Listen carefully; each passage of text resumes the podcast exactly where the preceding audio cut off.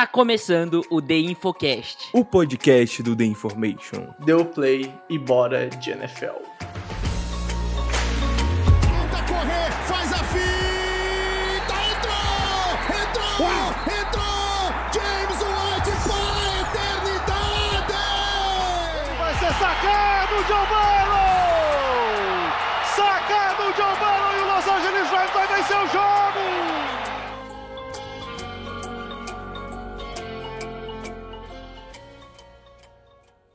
Olá, olá! Está começando o Infocast número 369. Eu sou o Pedro Bragolin estamos começando mais um The Infocast hoje para falar da semana 5, né? Da semana que passou na NFL.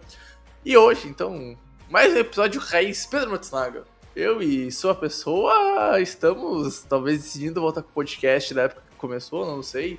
Talvez o Cutter já tenha sido dispensado e não saiba. Vai, vai saber, né? E aí, Japa, tudo certo? Japa e a Yumi, né? Que hoje a Yumi aqui tá acompanhando a gravação. E aí, Japa? Fala aí, Brex, fala aí, amigo ouvinte. É isso aí, a gente tá em três hoje, mas o Cutter não é uma das partes, né? A Yumi tá É. aqui, provavelmente o amigo ouvinte vai escutar a Yumi algumas vezes durante esse podcast aqui. É, enfim, mas é isso, cara. Estamos de volta mais uma vez com o podcast Raiz, né? Raizão, ah, com só eu e você, como o clássico do Infocast. Rafael Cutter mais uma vez no Miguezinho. É, o cara simplesmente desistiu do The Information, aparentemente. Ah, Mas é, eu aí, cara cara. falou, Foda-se. Cara, aí é, é complicado, né, cara? É É complicado. isso. Cara, E, cara, é, eu, assim, só pra falar aqui um negócio antes da gente falar mais sobre a NFL, Bregs, é, duas coisas. Primeiro, é, eu acho que o Jacksonville Jaguars deveria virar London Jaguars, porque em concordo. Londres os Jaguars são imbatíveis. E o. E cara, o. Eu não sei o que, que vai acontecer com o New England Patriots daqui pra frente, mas a impressão que eu tenho é que assim, o Bill Belichick tem que ser só head, ser head coach nesse momento da carreira dele. Não dá mais pra ele mandar em todo o futebol americano. Cara, eu, eu, te- eu tenho uma opinião polêmica. Eu vou deixar pro Eu não, eu não sei se o Robert Kraft. é, então vamos deixar pra depois. Vamos essa- deixar pra depois. É, Vamos, então porque essa discussão, essa discussão merece ser tratada aqui, tá? E eu, obviamente, vou levar o meu lado não só analítico, mas um pouquinho torcedor também pra cá. Mas antes disso, né, vamos continuar com a tradição que o Pedro Matsunaga decidiu iniciar neste podcast aqui, porque o podcast tá saindo no dia 10 de outubro, tá? Então, importante falar isso. A gente, na verdade, a gente tá gravando dia 10 de outubro. Vai ser no dia 11. Hoje, dia 10 de outubro, é o dia que a gente comemora Pedro Matsunaga. Muito importante. O dia da luta contra a violência mulher. Então tem que bater em todo mundo que bate em mulher. Porque essa violência merece ser combatida com violência. Pau no cu de quem bate mulher. E a gente também comemora, Pedro Matsunaga, o Dia Internacional das Pessoas com Deficiência. Então a gente precisa ser incluso na sociedade, é importante, né? E também o Dia da Saúde Mental. Então sempre é importante a gente Hoje, esse EP está sendo gravado em três datas com comemorações muito importantes.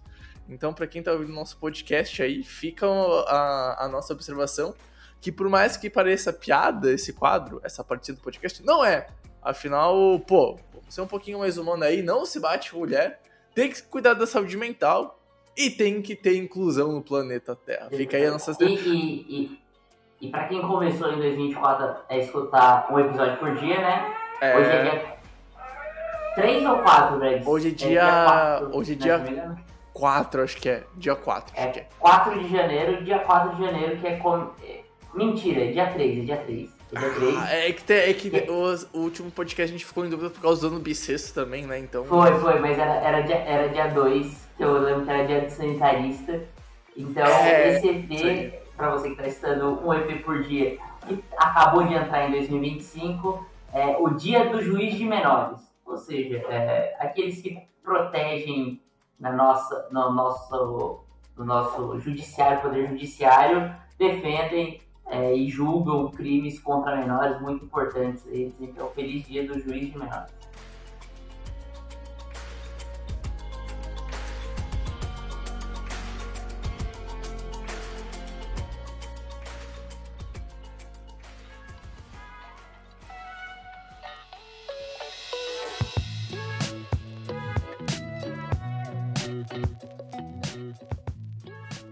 Bom, Japa, vamos então conversar um pouquinho sobre futebol americano, né?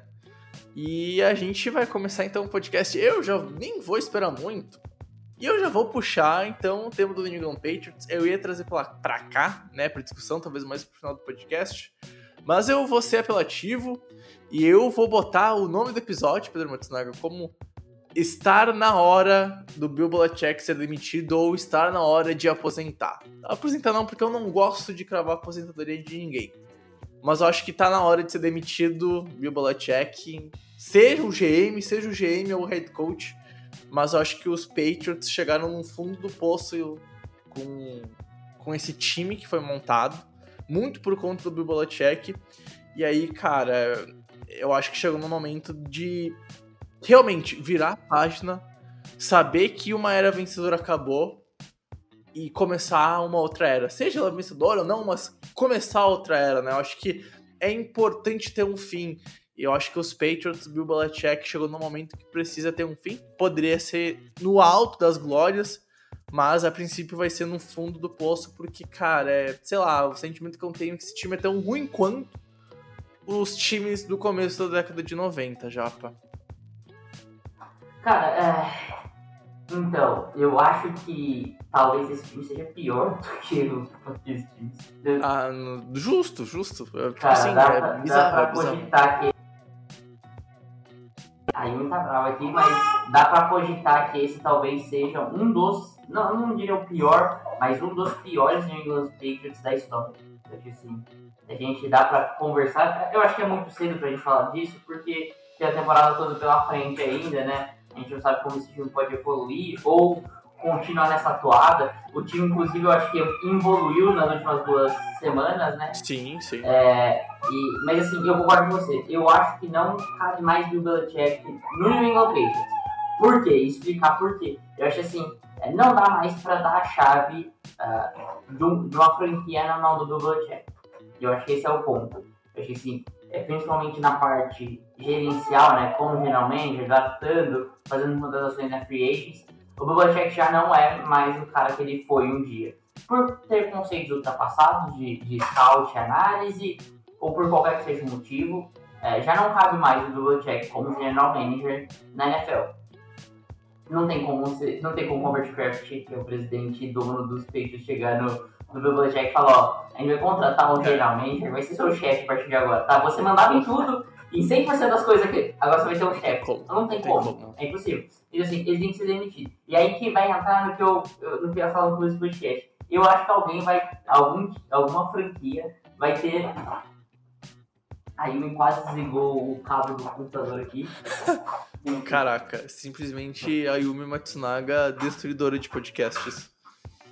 Enfim, mas é, em, algum, em algum momento uh, a gente vai. É, algum momento não, o ano que vem, né, retomando meu, meu raciocínio, o ano que vem, uh, algum time vai ter um head coach fantástico. Que eu acho que ainda o Bill Belichick é um grande head coach. Eu acho que o que não pode é ele ser soberano, então assim, eu uhum. acho que.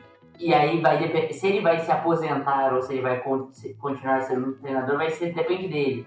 Eu acho. Porque eu acho que chegou o momento de, independente de franquia contratar o Belichick, chegar e falar assim, ó, Belichick, a gente tem um general manager, que é esse aqui, você vai ser nosso head coach, é, você, claro, você vai ter papel decisivo na montagem da sua comissão técnica, mas todas as decisões passam também uhum. pela, pela diretoria da franquia, tudo bem? Então, eu não sei o quão disposto o Belichick tá a fazer isso nesse momento da carreira. E eu acho que isso vai definir se ele vai se aposentar ou não. Na verdade, se ele vai se aposentar ou não, mas se ele vai continuar como head coach num projeto. Não, num projeto de sucesso. Acho que nos Patriots tem mais pouco, né?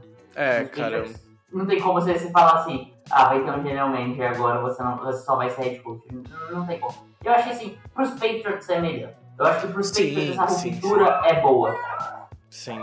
A, até porque a, faz New England, né, agora ter que procurar um, um, outro caminho. E eu acho que assim, tá no momento de mudança, né, cara? É um trabalho de mais de duas décadas, é um trabalho que foi muito bem sucedido durante um bom tempo. E, cara, é que tá tentando derrocada. Eu acho que tá mais do que claro que o Bill Belichick hoje é incapaz de conseguir gerir os Patriots como ele geria há cinco anos, por exemplo. Não tem como, cara. Não tem como. E o time é inoperante, o time não mostra evolução, o time tem péssimas decisões, principalmente de administração, de quem contrata, não só jogadores, mas nomes da comissão técnica, né? Eu acho que daí dá para usar o caso principalmente agora do Bill O'Brien, que entrou no lugar do Matt Patricia e aí fica essa decisão que para mim não tem nem pé nem cabeça. Erro novamente do Bill Belichick. Então assim, chegou, acho que a hora de mudar para os Patriots. Acho que mais do que tudo tá na hora de dar esse refresh total. Acho que o time ainda não virou a página do Tom Brady. E eu acho que não virou a página do Tom Brady já por causa do Bill Belichick. Eu acho que assim. Eu diria mais ainda, eu acho que os Patriots, eles não. Eles não conseguiram fazer um rebuilding ainda porque estava ligado nessa questão Exato. de que a dinastia, a dinastia, ainda pode sobreviver sem o Tom Brady. Só com o Bill Belichick. Vamos, ainda dá, ainda dá, ainda dá. Cara, sinto dizer Pedro Bregolin, que já sabe disso, é. ou para qualquer outro torcedor dos Patriots que ainda está com a ilusão. Não dá, cara. E aí eu acho que o primeiro passo é esse, né? é esse, é esse que a gente está falando. Cara, enquanto o Belichick estiver eliminando o americano dos Patriots, não vai ter um turnaround na, na franquia. É. Ele não vai ser o cara que vai fazer esse rebuilding, que vai levar a esse rebuilding. Então, é, vai ter que mudar. Eu acho isso positivo em diversas coisas. É lógico, você perde uma cultura vencedora em cima do Google Check, que, cara, é, que tá há muito tempo, né? Há, há mais de duas décadas é, em New England. Mas é, você precisa fazer isso. É, é um movimento necessário. E eu acho que, cara, chegou o momento é, de fazer isso. É, de você uhum. ter um técnico mais jovem, coordenadores mais jovens, é, técnicos de posições mais jovens, um elenco. Um elenco é razoavelmente jovem, acho que os Patriots é, é, eles não estão numa posição tão ruim de, de, um, de um rebuilding assim, uhum. de que assim, precisa porra, cortar vários caras, precisa fazer um trabalho com muitas speed draft. Não, tem alguns bons talentos jovens, então dá para trabalhar isso nos Patriots. Precisa desse reboot só, desse, é. é trocar essa comissão técnica. E eu acho que é o melhor hoje.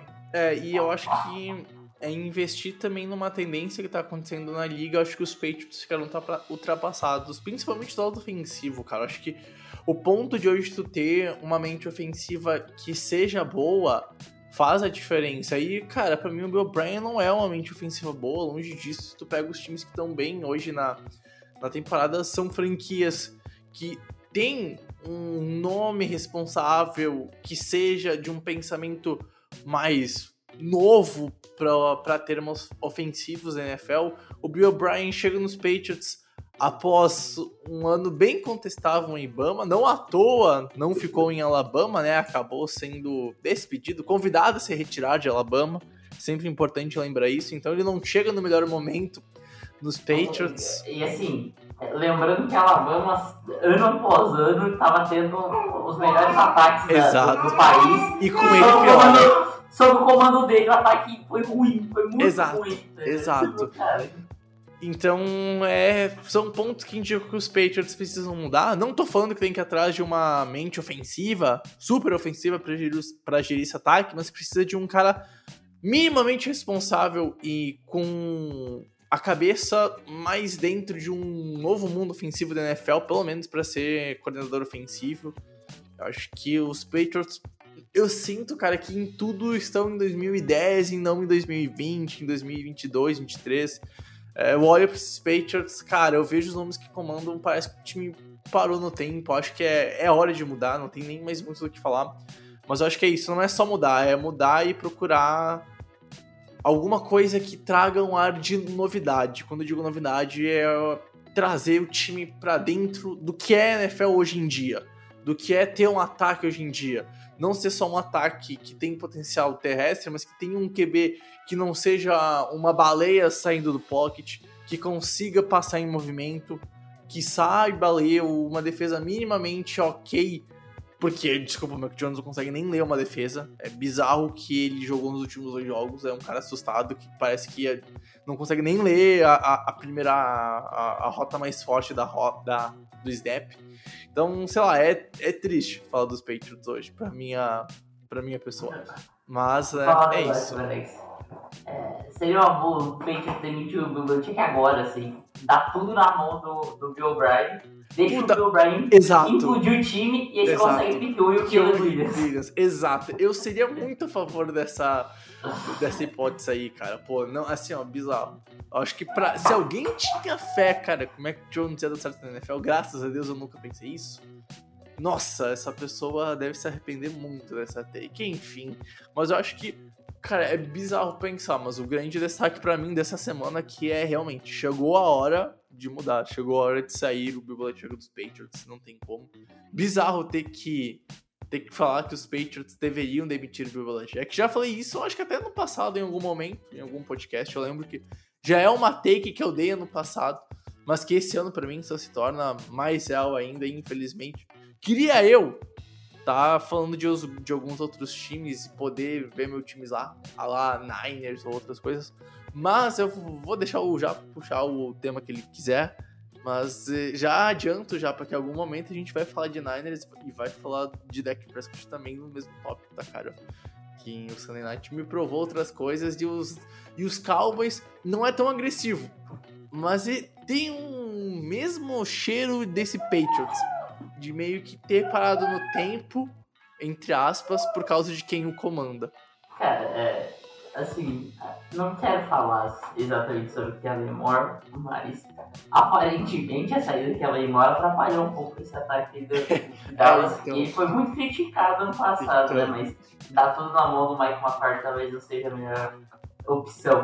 É, cara, é, eu vou deixar você puxar esse assunto sobre NFC, Dallas, é, é, 49ers, eu quero falar sobre algo que eu já tinha feito um pequeno insight aqui, quando a gente estava falando sobre não ter favoritos na UFC. Eu acho que, cara, mais uma semana a gente vê.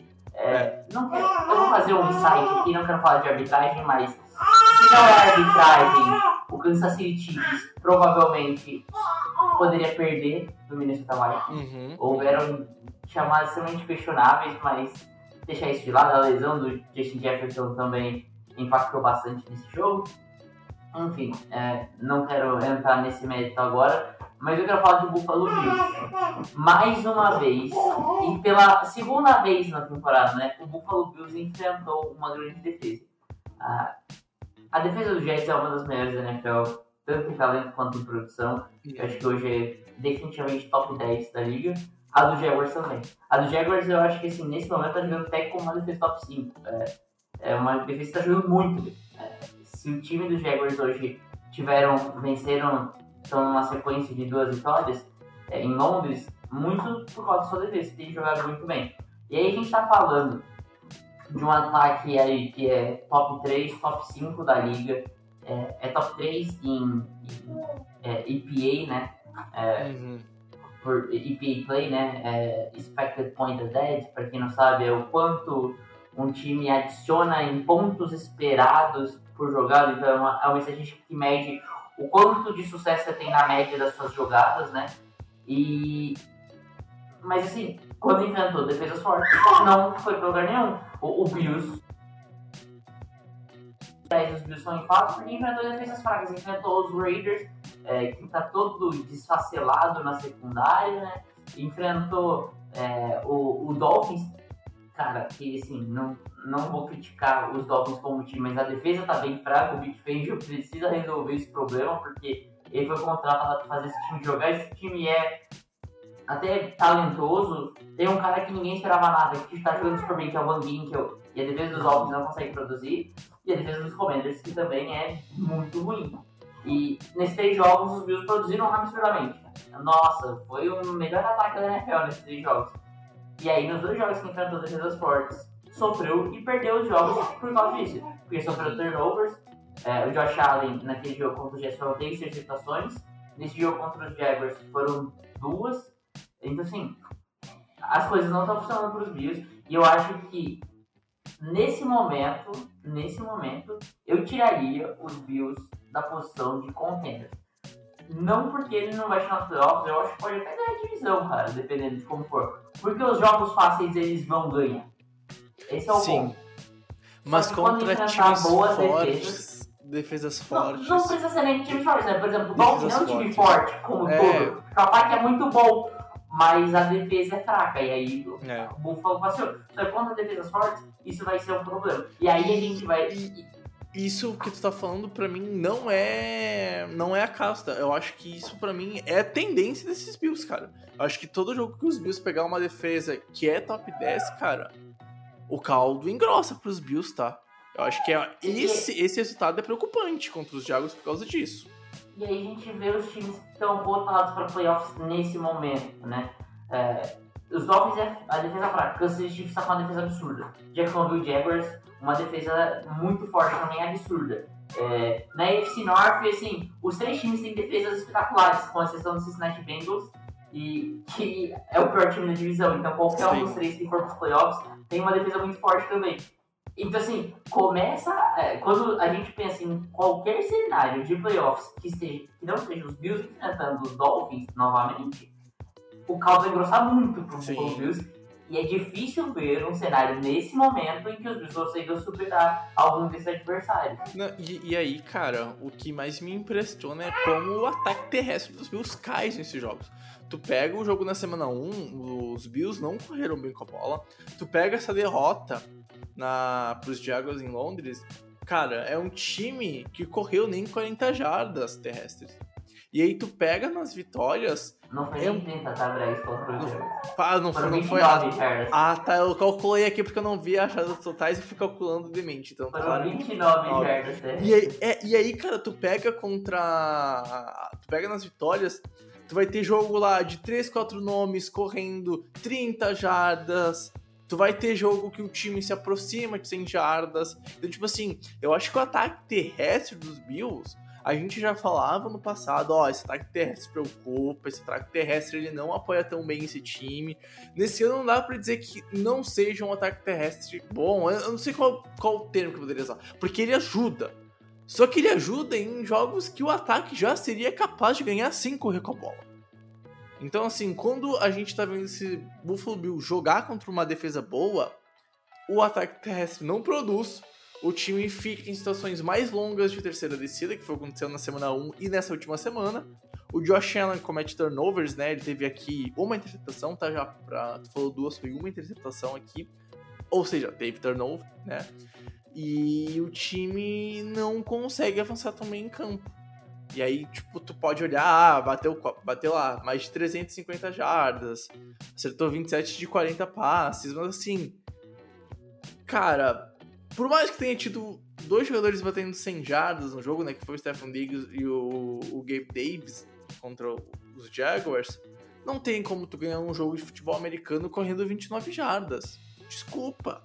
O ataque terrestre precisa aparecer, não dá pra depender tudo do Josh Allen. Em algum momento, tu forçar, o Josh Allen, ele vai errar, tá ligado?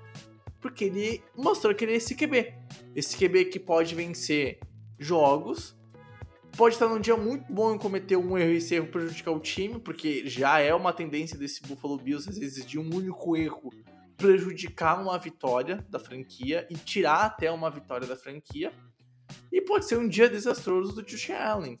Então, assim, me preocupa o quanto de cenários esse time tem quando enfrenta boas defesas, Japa. E cenários que tendem a puxar o time pra baixo e não pra cima, cara. Então, eu acho que esses resultados dos Jaguars não preocupam só por causa do jogo contra os Jaguars. Mas eu acho que eles indicam uma tendência desse time não correr tão bem com a bola contra adversários fortes, contra o jogo terrestre, ou uma defesa em geral, e como isso prejudica o time em questão de vencer jogos.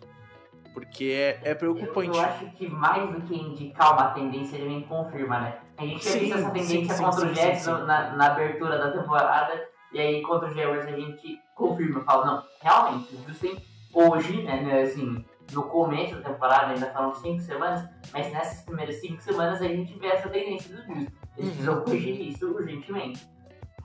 Ah, eu acho que esse é o ponto, né? Então, é, E, cara, é, expandindo até, Brad, se você me permitir aqui. Claro, claro. Nesse momento, expandir um pouco essa discussão. A gente tá falando. A gente já falou, e a gente vai falar sobre contenders na, na NFC, né? Citando Dallas e, e Fernandes para o próximo assunto. É, mas eu queria que a gente falasse rapidinho aqui o que, que a gente.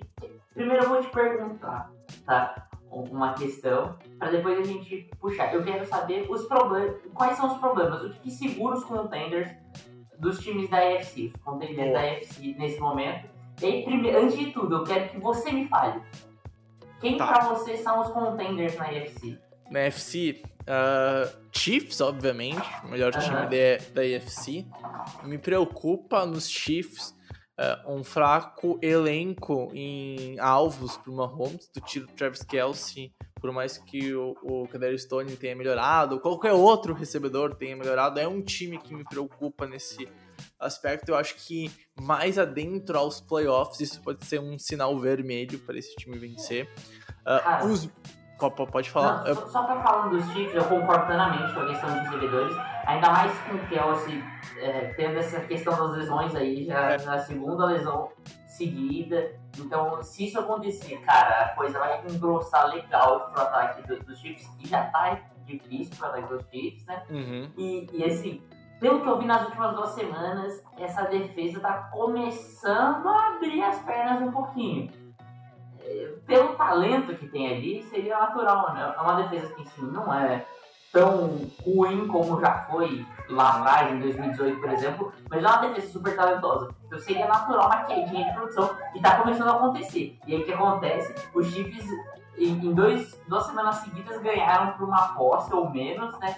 E assim, em dois jogos que em algum em dado momento o, o jogo foi colocado à prova Uhum, ali, né? uhum. Tanto quanto os Jets, contra os Jets, é, assim, ficou o quarto quarto inteiro ali só em três pontos, aqui o ataque dos Jets foi incapaz de pontuar, e É. contra os Vikings tem essa polêmica da arbitragem. E Então, o assim, Mahomes não tá jogando tão bem, tá? Vamos, vamos ser sinceros Tá sendo aqui. gentil, tá? É, tô sendo Eu- gentil, eu- tá? Tá, não- vamos falar tá real. O Mahomes tá jogando mal. mal esse ano. O Mahomes Mal. tá jogando mal, cara.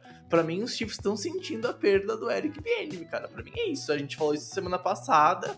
E eu reafirmo essa semana mais o jogo do Chiefs, mais uma vez que eu tenho a mesma impressão que a gente já comentou semana passada. Enfim, continuando a lista, Japa. o- os Dolphins. E aí o que me puxa é que os Dolphins têm uma defesa que não me. É, não me provam ainda ser capaz de segurar um ataque potente quando vai enfrentá-lo. Aí também eu acho que pelo começo de temporada, a AFC não tem um grande outro time, cara. Buffalo Bills, para mim, também entra na lista. Acho que a gente já falou um pouquinho dos Bills, porque puxa para baixo, cara.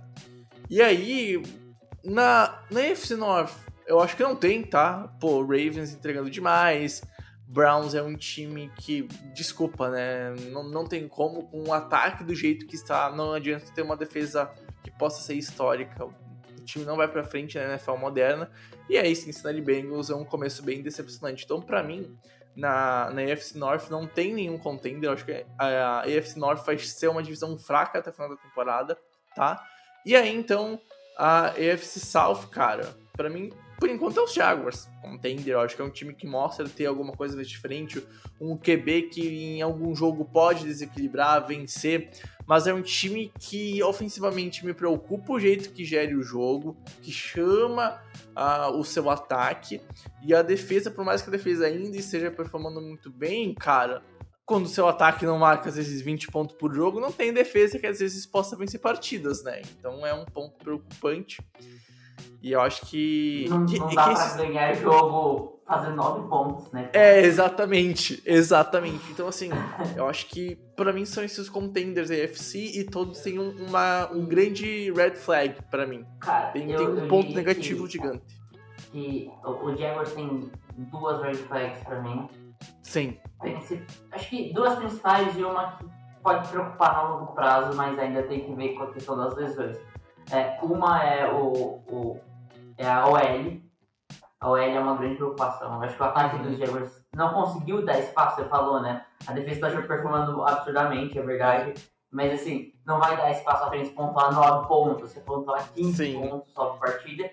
E aí, é, eu acho que é muito culpa da OL, que não deixa o jogo do Jaguars fluir. E aí, outra coisa que segura esse ataque é o play calling. Play calling do Jaguars Sim, sim, sim. é. deu uma melhorada nos últimos dois jogos. Não sei o que mudou, é, mas assim, houve uma mudança nítida. Então, vamos ver se a tendência é continuar essa evolução. E aí, cara, os Jaguars, se não fosse o ataque em red zone contra os Bills, teria atropelado os Bills, né? Uhum, Essa é uhum. realidade. E, e É um time- outro- Os Jaguars é um time que sofre em campo curto, mas não só campo curto. Quando esse time tenta ser um time de ganhos curtos e constantes, sofre. Pra mim, o- os Jaguars é um time que tem que ser agressivo e tem que estar sempre verticalizando o campo, cara. Eu, eu, acho, eu acho que é exatamente isso. Eu acho que os Jaguars têm dificuldade no campo curto exatamente por isso. Pela falta de agressividade nas chamadas. É, um time que é. tem esse potencial e a gente vê, a gente, esse jogo contra os Bills é nítido, cara. Quando o Trevor Lawrence conseguiu passar em profundidade, o jogo fluiu de uma forma absurda. Uhum, Então acho que uhum. talvez falta é, como play calling essa agressividade para melhorar também nesse campo curto, porque aí a defesa vai estar preocupada com o fundo do campo, o Trevor Lawrence explorando super bem o fundo do campo. E aí cedeu um pouco esses ganhos curtos. E aí uma pequena preocupação é a trincheira do outro lado, né, que é o pass rush. Tem funcionado legal até agora. O Josh Allen tá jogando de forma absurda, o Trevon Walker tá evoluindo.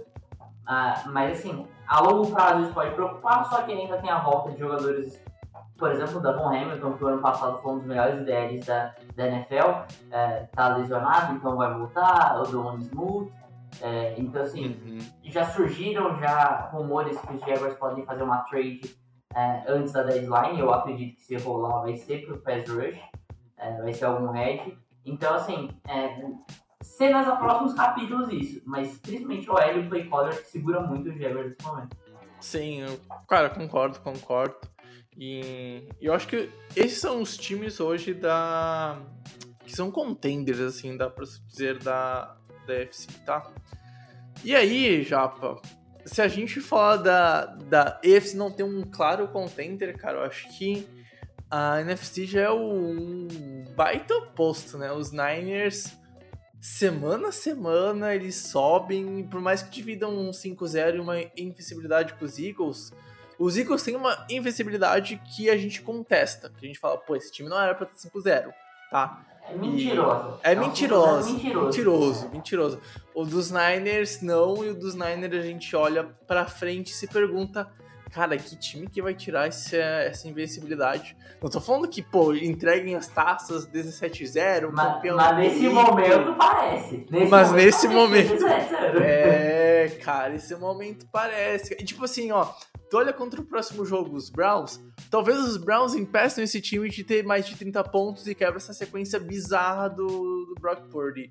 Mas não vai vencer. Vikings, com toda. com todo o perdão da palavra, mas sem Justin Jefferson do outro lado, não tem como, tá? E vai sambar em cima dessa defesa lenta. Contra os Bengals, se fosse os Bengals do ano passado, até queria um jogo. Esses Bengals esse ano não tem como. Aí tem os Jaguars. Jaguars acho que é um time que pode vencer, tá? Aí tem os Bucks. Pra mim não vence o- os Bucks, tá? Pra mim os Niners levam. Tem Seattle e é confronto divisional e aí depois tem Eagles. Então assim, nos próximos seis jogos, pra mim são quatro vencíveis e dois que eu fico na dúvida, mas eu não aposto contra os Niners, cara. Tipo, é, é um time que encaixou. O Brock Purdy é um dos melhores QBs da NFL hoje. Pra mim, tá jogando no nível top 10. O time tá performando sem nenhum jogador importante lesionado. Isso é um, é um exponencial muito importante pra uma franquia que nos últimos anos sofreu com lesão.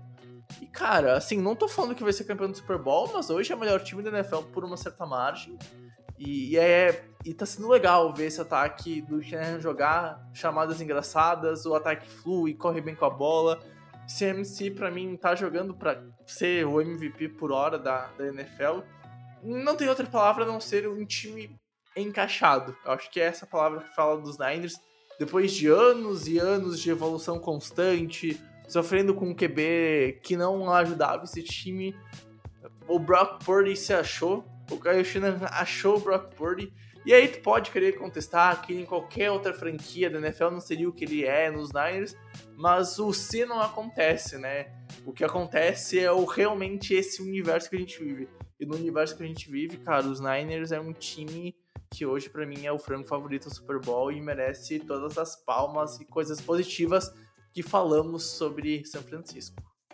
Cara, os 49ers esse ano são os Eagles do ano passado, né? Exatamente. Que, que assim, a gente não esperava nesse nível. Até a gente esperava que talvez o QB pudesse segurar um pouquinho o time. E na verdade é muito pelo contrário. O QB potencializou ainda mais um time que era muito forte. Eu acho que é isso. É, se o ano passado é, a gente apontava que o Brock Purdy tinha sorte, que tinha momentos ali que ele era um QB de sistema do Shanahan, hoje ele é o sistema do Shanahan. Né? O Shanahan pode rodar várias coisas diferentes que ele desejaria fazer com todos os outros quarterbacks que ele teve, Jimmy Garoppolo, Nick Mullins e qual, Trey Lance, qualquer outro. Ele pode rodar várias coisas diferentes hoje porque ele tem um cara que consegue fazer as coisas acontecerem de formas diferentes que é o Brock Purdy nesse momento.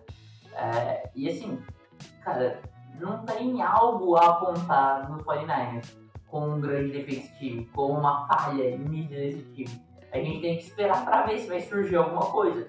Possivelmente surge. Como aconteceu com o Philadelphia Eagles em dado momento da temporada passada, começaram, conseguiram desacelerar um pouco o time. Eu acho que o começo de temporada do 49ers é melhor que o dos Eagles do ano passado, desse ano, uhum. desse ano, que o Eagles do ano passado. Mas em algum momento aprenderam a desacelerar um pouco os Eagles.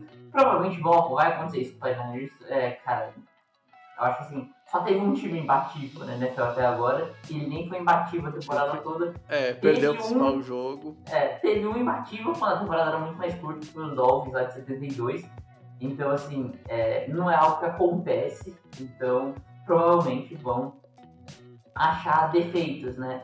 Mas, é, cara, eu acho que assim, se tem uma preocupação hoje pro Fernandes que eu tenho, e a única, seria a questão de lesões.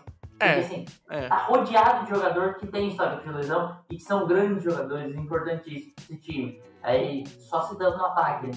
Christian McCaffrey é um cara que assim, sempre teve muitas lesões e tá com uma usagem altíssima. Isso é algo que me uhum. preocupa um pouco. George Kittle também, história de lesão. Dois, os dois recebedores, tanto o Brandon como o Dibu Samuel, já teve sua história de lesões aí nos 49ers também. Williams também é um cara é, que já sofreu uma lesão. O próprio Brock Purdy, tudo bem, tem um ano de NFL, é, mas teve uma lesão séria, só, né? Mas, é, ele teve uma lesão bem séria, né? Então acho que... É, é, é, se, se ele receber uma pancada no mesmo lugar, né? Ali naquele braço que ele lança, será que isso tá fragilizado o brasileiro ou não? A gente não sabe. E assim, a única ponto de interrogação para mim seria a questão das lesões. Acho que as lesões, é, as lesões poderiam prejudicar muito os times finais e tem que ser uma preocupação. A gente sempre uhum. fala, né, que quando a gente faz as previsões, que a gente faz em, na CNTP, né?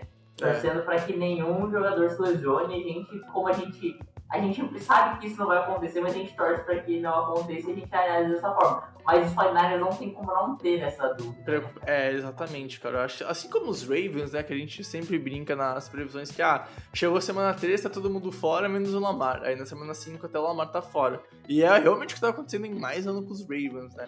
Eu acho que os Niners é isso, cara. Em algum momento, cara, vai ter alguma lesão.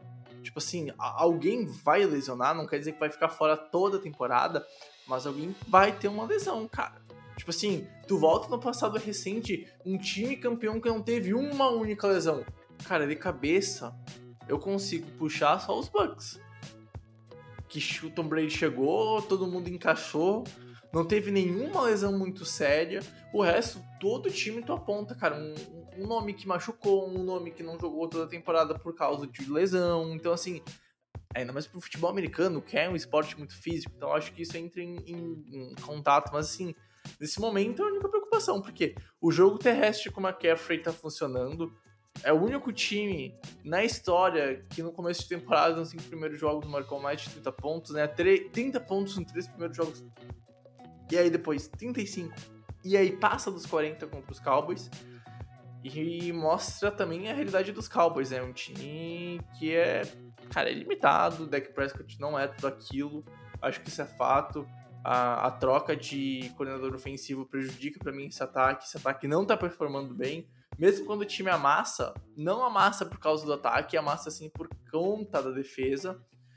E é um. Os Cowboys é um time que me preocupa pensando em pós-temporada. Acho que a divisão vai se encaminhar para os Eagles novamente, né? Uns Eagles que, por mais que não mereceriam estar 5-0, vai abrir vantagem, vai conseguir abrir vantagem até o final da temporada. Mas assim, do time invicto da, da NFL ainda e que merece, vai ficar durante mais algumas semanas invicto, acho que é os Niners, cara. E vai do nível assim, a gente vai se perguntar, cara. Uma derrota, duas derrotas, se nada fora do contrário acontecer. Porque, cara, é, é bizarro. É, hoje é um dos melhores times da história da NFL, com, em questão de resultado e como tá jogando. A gente nunca viu um time nas cinco primeiras semanas passar dos 30 pontos. A defesa tá com uma média abaixo de 17 pontos. Tipo assim, não tô falando que é o melhor time da NFL. Mas se continuar mas assim. É foda. Você não tem que apontar, cara, falar, ah, beleza, cara, esse é, o- esse é o elo fraco do time. Não, ele é espetacular. Os recebedores jogando super bem. O Tyrande jogando no melhor nível, o George Kittle. O QB, cara, tem que estar no mínimo no top 3 MVPs nesse momento. O Uhum. running back também tá ali na briga pro MVP nesse momento. Top 5 Uhum. também, o McCaffrey. E, e aí na defesa, cara, a, a- o, o, o, o front seven ali, cara, fantástico quando jogou contra a corrida. Ah, o pass rush funcionando super bem. A secundária também não sai de muito espaço. Cara, tem o quê? Não tem, cara. Não tem, não assim, tem, não a gente tem. não consegue apontar nada que seja, tipo, frágil nos 49ers, sabe? É, e, e assim, talvez a gente tenha que ver alguma das unidades sofrendo um pouco pra ver se, como que a outra reage. Pode Uhum, ser isso. uhum. E aí a gente vai encontrar os defeitos desses times 49ers. Mas nesse momento não existe defeitos. É, cara, é isso. É isso. É exatamente isso. Ao contrário dos outros times que seriam contenders, né, na, na NFC, né, os Eagles. Em algum momento o ataque não performou bem, o Jalen Hurts não tá jogando no nível que jogou ano Em passado. algum momento não. acho que Em alguma, é, quase toda a temporada até aqui, né? É, Não é. teve um jogo dominante. Ah, Contra os, os Commanders, mas aquela defesa frágil demais. É, né? cara. Mano, seria bizarro pensar que hoje o segundo melhor time da conferência seja o Lions. Ah, cara, eu acho que é. Nesse momento é, Eu acho que é. muito foda, né? A gente tá falando de um time 5-0 e a gente tá apontando outro time como o segundo melhor da, da conferência. Mas eu acho que é o. É, assim, na tape, né? No jeito É. que joga é o Lions. Acho que não É. tem como tirar. Tá jogando- o ataque dos Lions tá jogando de forma absurda, a defesa funcionando bem. É, não tem muito o que falar, cara. Parece assim, foi, o, foi um desvio no caminho, né? Aquela derrota pro, pro Seahawks. É, cara, exato, exato. E assim, foi um desvio no, no caminho com ah, um jogo que o Goff teve, depois de muito tempo, interceptação, um jogo que o time poderia ter matado durante o, o tempo regular e acabou deixando ir pra, pra overtime. Então, assim, um- é aquela derrota que a gente fala, pô, mostra o erro, o, o ponto ruim do time, os erros do time, pro time corrigir. Aquelas É, derrotas que a gente é, julga é, importante pra É, acontecer é, a no gente falou semana passada, né? Isso. Derrotas que são muito importantes para mostrar os problemas do time, para eles serem corrigidos. E parece que os Lions estão vendo isso. Eles viram É. esses erros, eles viram os problemas que eles tiveram, principalmente defensivamente quando fizeram os Seahawks e corrigiram. Uhum, Então, assim, exato. É, é isso, eu acho que assim, é, hoje, e cara, hoje o Detroit Lions, você fala, cara, eles ganham todo mundo da NFL, eu não acho. Eu acho que os Lions, assim, tem matchups bem desfavoráveis, inclusive da NFC, contra os Eagles eu acho um matchup desfavorável. Uhum. Contra o próprio 49ers, qualquer um é matchup desfavorável, né, os 49ers. Mas, é, cara, o, o, o Lions é um time que você olha e você fala, cara, any given Sunday, sabe? Tipo, num domingo qualquer, os Lions podem ganhar de qualquer time. Qualquer time. E atropelar, exato. e atropelar qualquer time. né, Exato. ligado? E aí, cara, um um ponto que talvez seja bom ou talvez seja ruim, não vai enfrentar nem, nem Niners e nem Eagles na regular season, né? São dois times de confronto possível de playoffs, né? Deve, como campeão de divisão, se tudo acontecer como ocorreu nesse começo de temporada. Mas os Lions é um time que não tem esse enfrentamento dentro da regular season contra esses dois principais times da conferência junto com, com os Lions no momento, né? E os Lions estão jogando bem, cara. Tô, tô gostando de ver meu mano Jared Goff, cara. E é aquilo, é uma defesa que tem um nome que tá explodindo e eleva todo o nível da defesa. E o ataque não comete erros, né? Faz um feijão com arroz bem temperado, muito bem temperado e faz o time vencer, cara. Enfim. Japa, vamos pra uma rodadinha pra terminar o podcast de destaques? Pra gente finalizar então o EP, pode ser? Bora, bora. Tu quer começar? Tu quer que eu comece? Pode E aí, começar, pode começar. Posso começar? Então, cara, vou puxar os meus destaques de hoje e eu quero falar do Baltimore Ravens. principalmente do senhor Lamar Jackson, cara, que conseguiu fazer o impensável, perdeu simplesmente para os Steelers num jogo que tinha tudo para vencer, numa dominância absurda do Lamar Jackson. Ele foi lá, me lança uma interceptação que muda o jogo no final da partida, pronto para pontuar e matar o jogo. Ele sofre o turnover e aí os Steelers caminham todo o campo, fazem a virada e os Ravens perdem um jogo que não poderiam perder. Claramente um time melhor que os Steelers, mas é incrível como o Pittsburgh Steelers se recusa do Mike Tomlin a ter uma temporada potencialmente em recorde negativo. O time é inimigo do assim, abaixo dos 50%, né? Então é bizarro o que os Steelers fazem e os Ravens também é bizarro. Simplesmente inimigo da pique alta, né? Exatamente, exatamente. Então, cara, esses Ravens aí se moveu como nunca na off-season e vai perder como sempre na, na temporada. É, para mim é isso que define esse time dos Ravens já. Cara, meu destaque vai ser negativo também, né, peraí. É, teve um time aí que, assim, deu uma empolgada na gente em dado momento, que poderia até brigar pela divisão, pela NFC North, né, que é o, o Green Bay Packers. Teve vitórias interessantes, acabou perdendo para os Lions, tomou um atropelo dos Lions, principalmente no primeiro tempo, né. Mas teve a vitória contra Georgia, uma vitória bem consistente contra o Chicago, a derrota para o Atlanta machucou porque é uma derrota muito apertada, né. Uhum. É, e assim, a gente achou que esse time poderia ser competitivo. Principalmente competia muito dos dois lados da bola, né? É, a defesa não era tão forte assim, o ataque com o Jordan Love ainda tem dificuldades, mas, mas competia. É, eu acho que esse jogo contra os Raiders é um balde de água fria, que mostra que esse time não vai para lugar nenhum, cara. É, o, o, Jordan Love, cara, a princípio não é resposta pro Green Bay Packers. Acho que a gente tem que ter paciência, né? Primeira temporada dele, só foram cinco semanas, mas a princípio não é resposta para os Packers. E, e, assim, nem o resto do time, né, cara? Nem o resto do time também contribui muito para os Packers. Então, tudo tá dando errado. Provavelmente os Lions devem vencer a divisão com muita tranquilidade esse ano. A menos que assim, o Fields desembeste de vez, né? É. E, o, e os Bears conseguem uma sequência absurda de vitórias.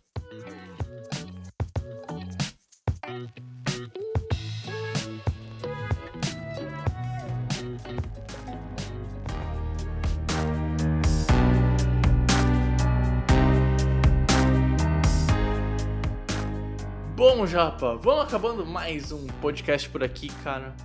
Fechando a, após a semana 5, indo pra semana 6, né?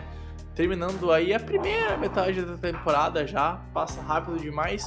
E a gente então vai seguindo aqui rumo aos playoffs, né?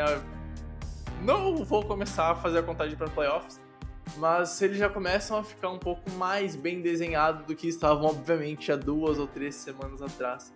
E aí a gente já começa a ver o time que deve vencer divisão, a gente já pincelar um pouquinho aqui. E eu sei o que vai vencer. É o The Information no final da temporada. Mais uma vez, vai vencer a NFL, porque eu sei do nosso potencial. E até lá, cara, vamos juntos! Então, Japa, muito obrigado pela sua presença. Fechamos mais uma semana. E é aquilo, cara, a gente é que nem o Belichick quando ele era um bom treinador nos Patriots. A gente tava focado no próximo jogo. E agora a gente tá focado então pro próximo podcast. Até lá, já tamo junto. Valeu, um abraço. É isso aí, Bregs. É isso aí, amigo ouvinte. Cara, obrigado a todo mundo que ficou até aqui. É, cara, vencemos mais uma semana, né? Encaminhando pra semana 6 aí da NFL. É, e é isso, eu acho que assim, quem ganha é o The Information, quem ganha é o fã americano, o fã de NFL, né? A gente tá vendo, cara, uma temporada muito divertida, apesar do, dos 49ers ounando todo mundo, mas a temporada tá muito legal. Então é isso aí, cara. É, nos vemos na semana que vem. Um abração e tchau, tchau. Muito obrigado, amigo ouvinte, que ficou aqui até o finalzinho do episódio com a gente. Nos encontramos no próximo EP. Tamo junto, valeu, tchau, tchau.